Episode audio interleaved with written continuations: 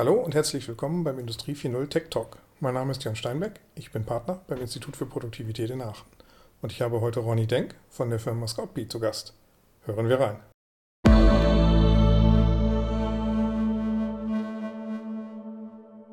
So, herzlich willkommen, Ronny. Ronny Denk, Sales Director bei Scoutbee. Grüße dich, freut mich. Ja, sehr gut. Ähm, Ronny, du erzähl doch mal ein bisschen was über dich und deine Rolle bei Scoutbee, um hier direkt ins Thema reinzukommen. Genau, also Ronny Denk, der, der Vertriebsleiter von Scoutbee, hat zum, zum 1. Januar den, den Vertrieb bei Scoutbee übernommen und ja, bin verwurzelt im, im schönen Würzburg, komme daher, verheiratet, ähm, zwei Kinder, ja, und habe so eine Leidenschaft für, für Einkauf und ähm, Digitalisierung und ja, freue mich da ähm, für Scoutbee arbeiten zu dürfen. Ja, sehr cool. Wir haben jetzt ähm, beide mehrfach Scoutbee genannt. Ähm, lass uns doch mal ins Fachliche einsteigen. Was macht Scoutbee? Also Scoutbee macht digitales Lieferanten-Scouting, also das Auffinden neuer Lieferanten, um einfach bei Einkäufern einen zentralen ja, Schmerzpunkt wegzunehmen, wenn sie mit Google, mit Excel, mit Outlook, mit E-Mails, mit ganz viel Reisetätigkeit, mit ganz viel Messen ähm, versuchen, ja, gute Lieferanten zu finden weltweit ähm, versuchen wir die einfach digital zu unterstützen und einfach zu sagen, pass auf, du kannst vom Schreibtisch aus eine bessere Vorbereitung haben und dann deine Zeit viel mehrwertschöpfender einsetzen, weil wir einfach die vier, fünf Top-Lieferanten für dein Thema weltweit ohne Mühen finden und sagen auch, ja, Scouting macht digitales äh, Lieferanten-Scouting mühelos. Und damit hat er einfach eine viel, viel ja, bessere Chance, sich mit den richtigen Unternehmen zu den richtigen Themen äh, ja, auszutauschen und da einfach auch als Mensch dann den, den Vorteil zu nutzen, den eine Maschine ihm einfach auch gar nicht wegnehmen kann. Das menschliche, ähm, das wirkliche Lieferanten qualifizieren, das wirklich Lieferanten aufbauen. Da bleibt dann einfach viel mehr Zeit für. Okay. Ja, cool. Du hast es eben schon kurz anklingen lassen. Ähm, ihr seid aus Würzburg. ähm, Würzburg ist jetzt nicht dafür bekannt, der super Digital-Hub zu sein. Ähm, wie kommt es denn dazu, dass ihr gerade sowas ähm, Technologiegetriebenes aus Würzburg heraus aufbaut? Ja, es ist ein bisschen, bisschen historisch gewachsen. Zum einen mal, wir haben einen Bezug zu Würzburg, also viele unserer Gründer, viele unserer Kollegen kommen aus, aus den Würzburger ja, Strukturen, aus den Würzburger Unis heraus, aus den Würzburger äh, Firmen heraus, sodass wir eigentlich ja natürlich hier sitzen, haben aber dann auch festgestellt, dass Würzburg ja, ich würde schon fast sagen, der Hidden Champion unter den Startup Cities ist. Okay. Also, wo man sagt, irgendwie jeder spricht von Berlin, spricht von Hamburg, spricht von München, da muss man unbedingt sein. Mhm. Wir, wir, haben in Würzburg eine wesentlich äh, lebendigere Startup-Kultur erlebt und äh, haben natürlich auch über die Unis hier ganz viel Kontakt zu neuen Menschen, die sich mit modernen Technologien einfach auskennen und liegen natürlich auch mitten in Deutschland zentral, zum einen in Deutschland, zum anderen in Europa, aber eben auch weltweit ähm, super angebunden ähm, sodass es eigentlich für uns der perfekte Unternehmensstandort ist. Okay, ja, das klingt doch gut. Ähm, also ihr fühlt euch wohl, ja? Ja, klar. Ähm, ist natürlich auch als Stadt toll, weil viele junge Menschen, viele, viele Studenten, ähm, tolles Sightseeing, ähm, also guter Wein. Also da muss man eigentlich mal gewesen sein in seinem Leben. Okay, ja gut. Also Einladung ähm, zu Scout nach Würzburg zu kommen. Immer wieder gerne. okay, sehr gut. Ähm, beschreib doch mal das Problem, das so ein Unternehmen heute hat. Also was, was ist der echte Painpoint, den, den ihr da für die Unternehmen löst? Noch mal ein bisschen mehr im Detail über das hinaus, was du gerade schon bei deiner Vorstellung gesagt hast. Genau, also typischerweise, wenn ich, wenn ich neue Lieferanten suche, habe ich ja das Problem, ich weiß über das Unternehmen in der Regel nicht viel, wenn ich es zum ersten Mal treffe. Mhm. Also so ein Erstkontakt mit einem potenziellen neuen Lieferanten, das ist seine Webseite, ja, okay, dann weiß ich meistens, wie gut der Website-Programmierer war, ähm, aber ich habe keine Ahnung, was das Unternehmen dahinter steht. Ähm, das kann irgendwie, gerade wenn Sie nach Asien schauen, alles, ähm, alles oder nichts sein auf der Webseite. Ähm, wenn man da hinkommt, sieht man vielleicht eine Garage ähm, und ein Weltkonzern war auf der Webseite. Ähm, das sind so die Probleme, von denen die Einkäufer häufig berichten an der Stelle. wenn Sie jemanden auf einer Messe treffen, dann wissen Sie, wie gut der Verkäufer von dem Menschen ist wie gut das Messepersonal war, aber sie wissen immer noch nicht, ob das Unternehmen dahinter ähm, verlässlich ist, gut ist. Und da ja, suchen wir Kundenlieferantenbeziehungen äh, zusammen, um eben genau diese, diese Frage zu beantworten. Es ist auch eine der Hauptfragen, die jeder Einkäufer hat. Also kannst du das, was ich dort äh, von dir möchte? Was wird denn das ungefähr kosten? Und ähm, gib mir mal ein paar Referenzen, dass ich beurteilen kann, ähm, wie gut ein Unternehmen ist. Und diese Referenzen finden wir halt digital mhm. ähm, und damit auch hundertprozentig valide und verlässlich. Okay. Wenn du sagst, ihr findet die digital, was ist die Technologiebasis, die dahinter liegt? Wie macht ihr das? Also das ist modernste Cloud-Architektur, ähm, wie man sie auch von den Kollegen von Facebook oder Amazon kennt oder von Google. Ja, ähm, wir machen auch so genau solche Dinge, was, ich glaube, das beste Beispiel ist vielleicht Amazon, wenn sie sagen, ich habe da mal ein Buch gekauft, ja, und habe ein zweites Buch gekauft und jetzt kriege ich plötzlich einen Wanderrucksack vorgeschlagen, im Sinne von Kunden, die diese Bücher gekauft haben, die noch keinen Wander. Wanderrucksack gekauft. okay. Wenn man da so, wenn man da so ein bisschen mitarbeitet, mhm. denkt man sich, hä, woher wissen die, dass ich gerade, dass ich wandern gehe, ne? Mhm. Ähm, weil die halt auch mit, äh, ja, die arbeiten mit Consumer Profiles, also sprich mit digitalen Profilen von, von Menschen und sagen natürlich, okay, die sind sich ähnlich, diese beiden Käufertypen. Und genau dasselbe machen wir eigentlich für Unternehmensprofile. Ähm, und finden dort praktisch über diese Unternehmensprofile ähnliche Unternehmen ja, und sagen dann, okay, wenn du zum Beispiel ein Unternehmen A kennst, mhm. ist ein Top-Lieferant von dir, kennen wir Unternehmen, die so ähnlich sind. Also sprich, die müssten eigentlich auch ganz gut zu dir passen. Okay. Das klingt so ein bisschen wie Netflix. Und ähm, wenn dir dieser Film gefällt, dann gefällt dir auch dieser Film? Genau, also wenn dir diese Firma gefällt, dieser Lieferant gut ist, dann müsste dir eigentlich auch der gefallen, genau. Okay. Dann, und dann hast du halt KI im Hintergrund, die dann auch lernt, ähm, ja, stimmt, äh, ich interessiere mich dafür oder ähm, nee, ist ein, ist ein Fehltreffer, ähm, habe ich keinen Bock drauf. Ja. Okay. Damit wird natürlich das Profil auch wieder schärfer ähm, und damit natürlich beim nächsten Mal noch besser. Okay. Also künstliche Intelligenz und offensichtlich große Datenmengen, also Big Data. Mhm. Ähm, sag doch noch mal was zu diesen beiden Begriffen. Viele reden drüber. Ähm, was macht ihr da im Detail oder was ist das? Was ist das für euch, die künstliche Intelligenz und was ist für euch das Thema Big Data, um das mal ein bisschen greifbarer zu machen hier für unsere mhm. Zuhörer?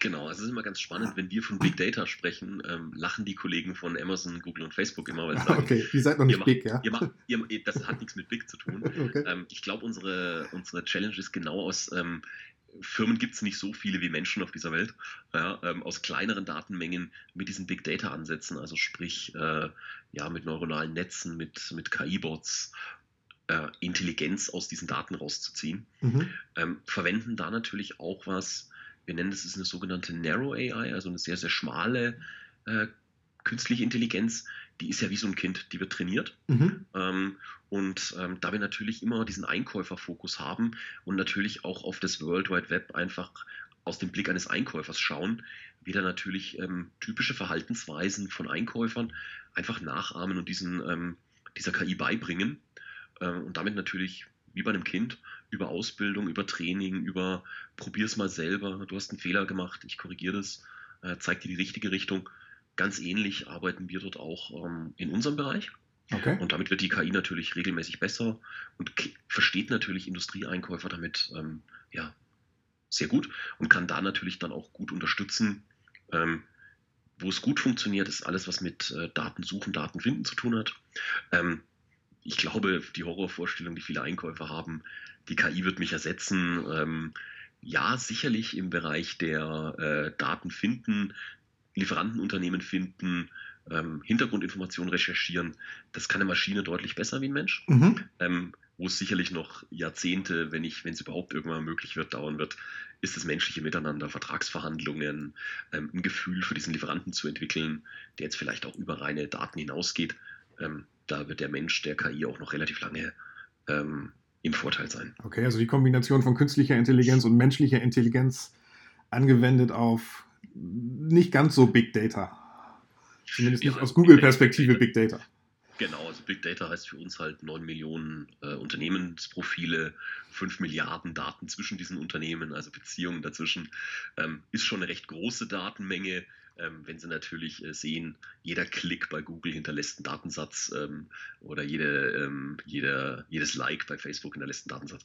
Ähm, da natürlich eher dann Small Data, okay. aber für den, für den Einkaufsbereich schon Big Data. Okay, genau, Einkaufsbereich, gutes Stichwort. Ähm, ihr habt ein Produkt, die Unternehmen wollen das nutzen und wollen natürlich auch einen Nutzen daraus haben. Ähm, kannst du uns mal so zwei, drei Kennzahlen nennen, die ihr mit eurer Lösung so konkret beeinflusst? Also was wird messbar besser, wenn ScoutBee am Start ist? Also wenn ScoutBee am Start ist, ähm, ja, uns gelingt es eben, diese Daten in operative Prozesse ja, zu überführen. Ähm, typischster Fall ist der Scouting-Prozess. Also sprich, ich definiere eine Anfrage, finde eine Anzahl an Unternehmen, kriege die aussortiert, bis ich zwei, drei Angebote hinten raus habe. Da kann ich natürlich einen sehr, sehr guten ROI messen, mhm. weil ich halt weiß, was habe ich vorher für ein Produkt X bezahlt, ähm, was ist jetzt hinten raus das Angebot, ähm, ist es besser, ist es schlechter. In der Regel ist es natürlich, wenn ich jetzt ähm, mich von dem um den Kirchturm Sourcing verabschiede und global alle Unternehmen betrachte, ähm, deutlicher, deutlich wahrscheinlicher, dass sie natürlich am Ende dann auch den günstigeren Preis finden, ähm, den Wettbewerbsvorteil finden, der sich natürlich dann hauptsächlich in ROI messen lässt. Ähm, zweiter KPI ist, sagen wir mal, ein bisschen softer. Also typischerweise berichten unsere Einkäufer, die mit der, unserer Technologie arbeiten, auch davon, das macht irgendwie, das macht, das macht mehr Spaß. Also Lieferanten-Scout, ich hatte letztens eine Kollegin von einem großen Konzern, die sagte, es macht zum ersten Mal Spaß, also Lieferanten zu scouten. Okay. Ja, ähm, es war einfacher, es ging schneller. Okay. Also ich habe mehr Zeit, einfach in meinem persönlichen Arbeitsalltag, ist einfach mehr Zeit übrig für die wichtigen Dinge. Okay. Ne? Schlecht messbar im Sinne eines KPIs, weil sie sitzen ja nicht mit der Stoppuhr neben dem Einkäufer. Mhm. Ja? Aber ähm, das ist was, wovon alle unsere Kunden berichten, dass es deutlich schneller geht, deutlich leichter ist und in der Regel auch mehr Spaß macht als jetzt mit den ähm, ja, bestehenden Wegen. Okay. Jetzt hast du über, du hast von über viele Daten gesprochen, Millionen und Milliarden Datensätze. Wo, wo bekommt ihr das denn her? Also wer, wer, wer tippt das alles ein, frage ich mal provokativ. Ja, das ist natürlich auch so ein bisschen das Geheimnis hinter Scout P. Also alles darf ich da natürlich auch nicht verraten. Okay. Ähm, das ist die magische Soße, ja? Genau, also das, der, die typische Frage, die sich auch dahinter verbirgt, ist das Ding legal? Ja, also okay. Das ist so meistens, was die Einkäufer dann dahinter vermuten, wenn sie diese Frage aufstellen. Ähm, wo kriegt ihr die Daten her? Ähm, ja, das sind eigentlich alles öffentlich zugängliche Daten. Also wir kopieren ungefähr so alle zwei Monate mal das Internet, also zumindest den relevanten Bereich, okay. und, und sehen da dann halt ähm, in diesen Datenmengen, da ziehen wir uns die Informationen raus. Also obwohl wir auch mit, mit wirklich großen Kunden arbeiten, sind da natürlich nicht die SAP-Daten ähm, irgendwo über Wikileaks rausgelaufen, sondern das sind alles legale Datenquellen, ähm, die halt im Internet digitalen Fußabdruck hinterlassen. Okay. Gut, ihr seid jetzt eine, du sprichst jetzt gerade so ein bisschen Ängste an, ihr seid, äh, eure Applikation läuft ja auch in der Cloud. Mhm. Also auf einem Server, der nicht im Unternehmen installiert ist, um das mal ähm, eigentlich zu übersetzen, was eine Cloud ist. Mhm. Ähm, und ähm, Unternehmen haben ja durchaus auch Angst, ähm, Daten rauszugeben. Ähm, was ist eure Antwort darauf?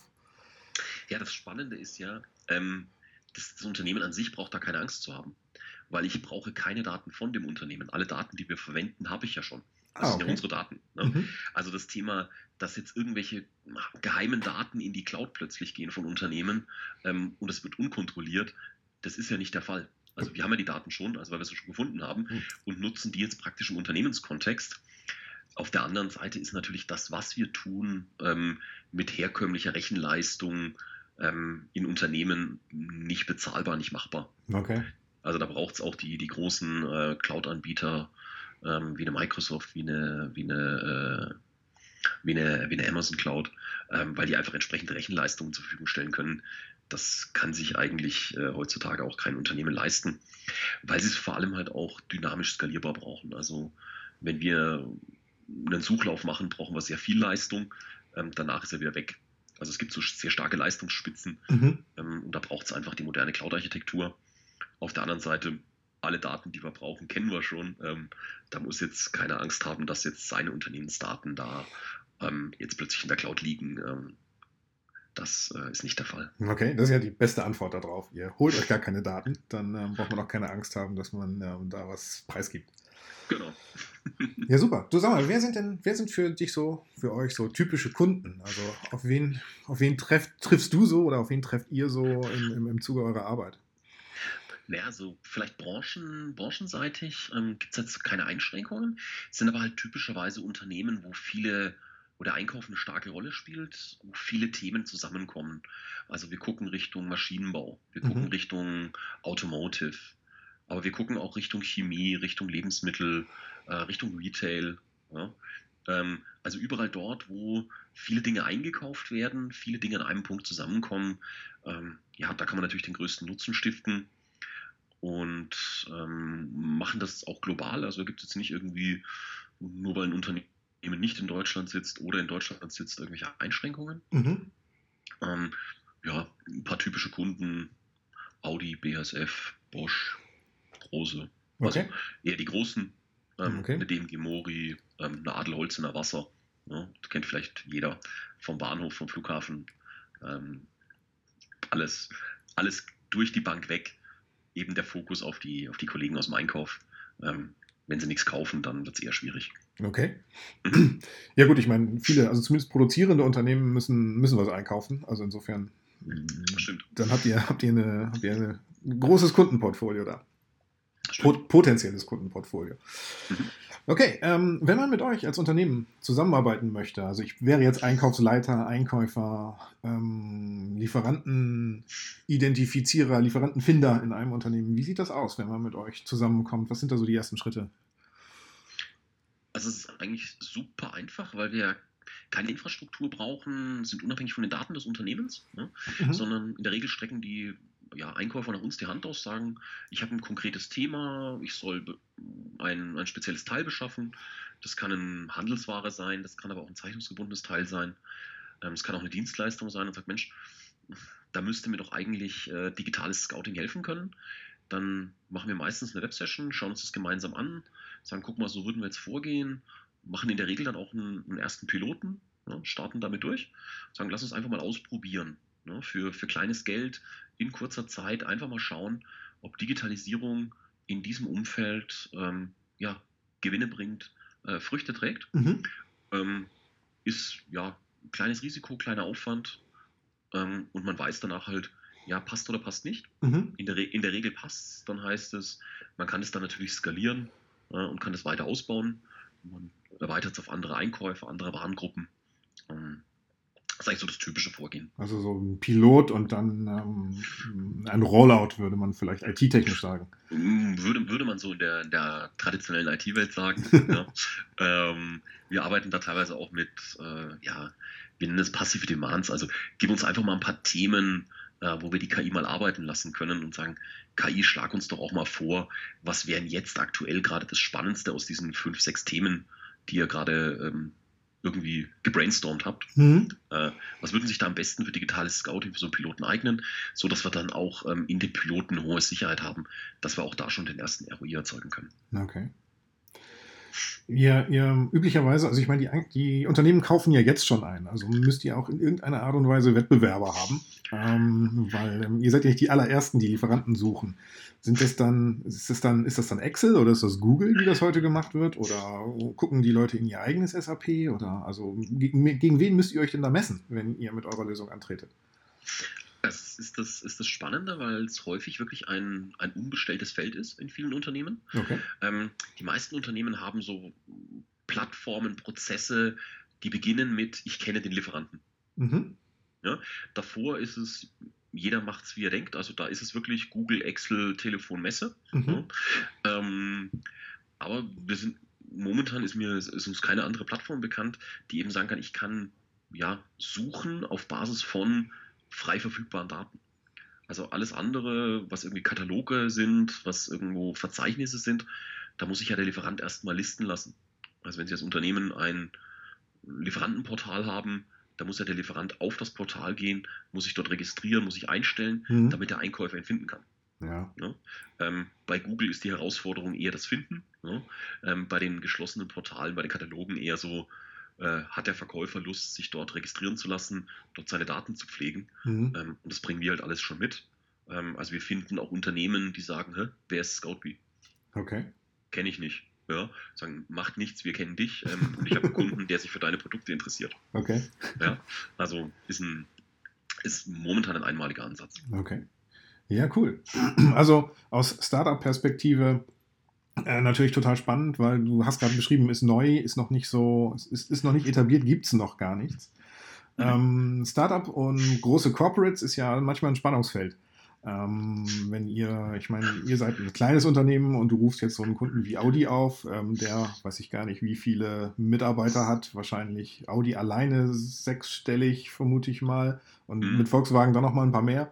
Ähm, wie funktioniert die Zusammenarbeit zwischen euch Kleinem und dem, dem Schwergewicht? Oder wie, wie, wie beurteilt ihr da die Entwicklung vielleicht sogar eher? Also gar nicht so sehr den Status quo, sondern wie hat sich das in der letzten Zeit entwickelt? Sind die Unternehmen offener geworden?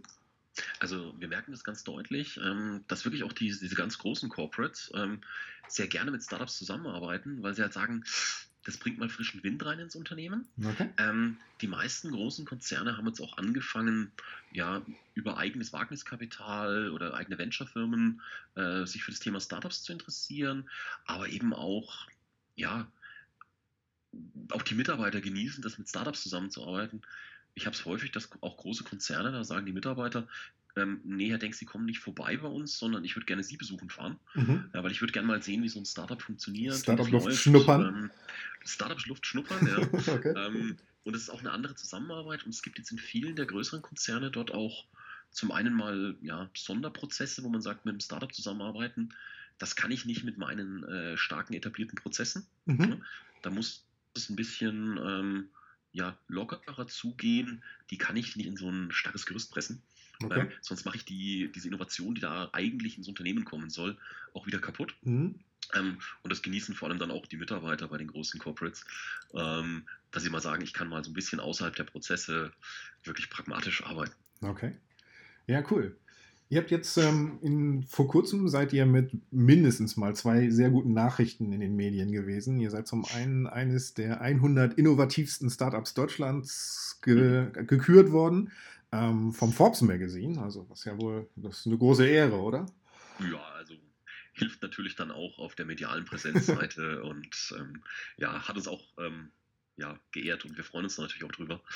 Ähm, weil natürlich Startup lebt von Bekanntheit. Ja, ähm, ja, genau. Und das ist halt auch, glaube ich, einer der, der großen Treiber gewesen für jetzt die Aktionen der letzten Wochen. Okay. Genau, die zweite Nachricht, ähm, wenn man denn die News in diesem Umfeld verfolgt, ist, dass ihr äh, ungefähr dreieinhalb Millionen Euro Wagniskapital eingesammelt habt. Also es mhm. gibt offensichtlich Investoren, die in euch vertrauen und sagen, das wird was ganz Großes, weil sonst würde sich ja so ein Venture-Kapitalfonds da nicht ranwagen.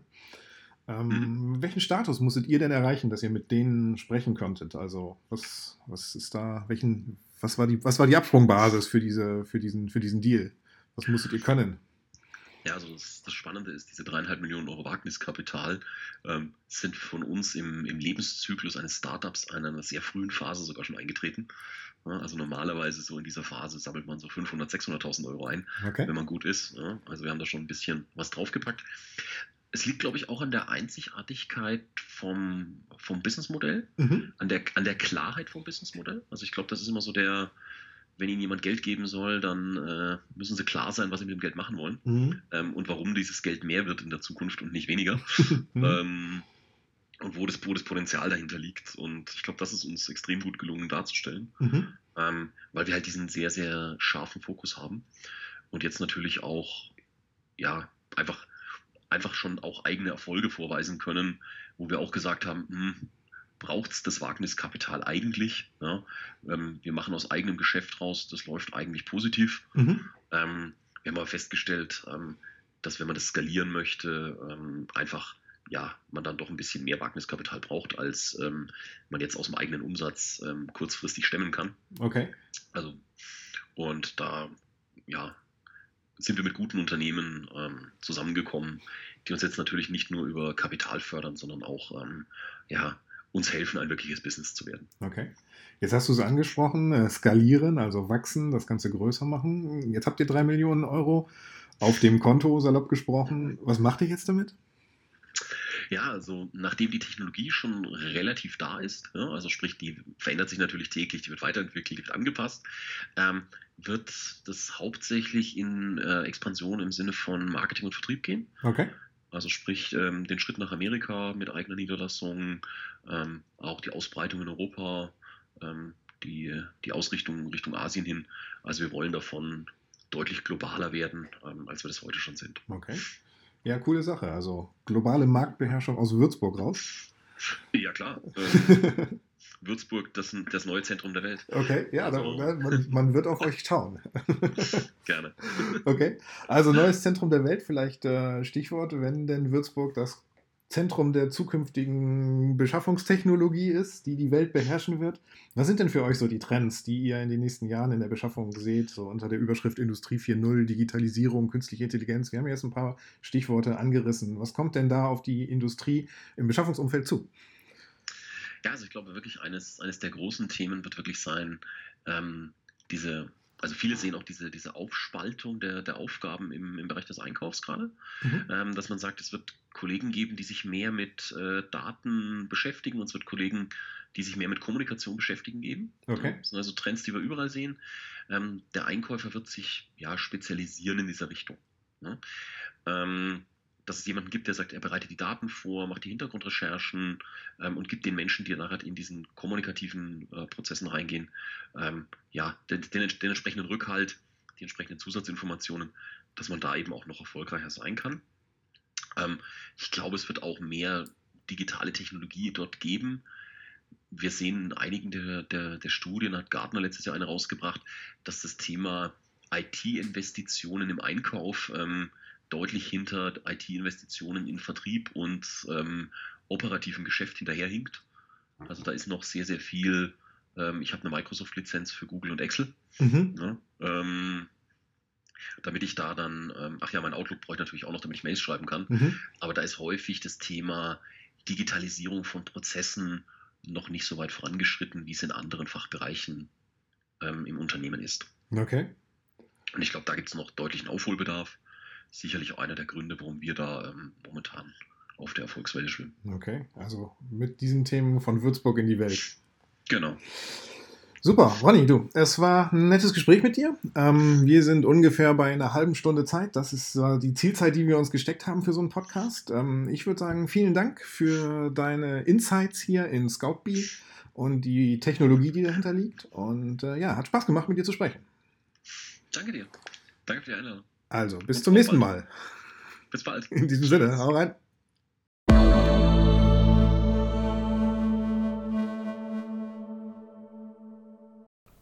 Das war eine Folge des Industrie 4.0 Tech Talks mit Ronny Denk von Scoutbee. Wer einen von uns kontaktieren möchte, macht dies am besten über LinkedIn. Gerne verbinden, gerne folgen. Bis zum nächsten Mal.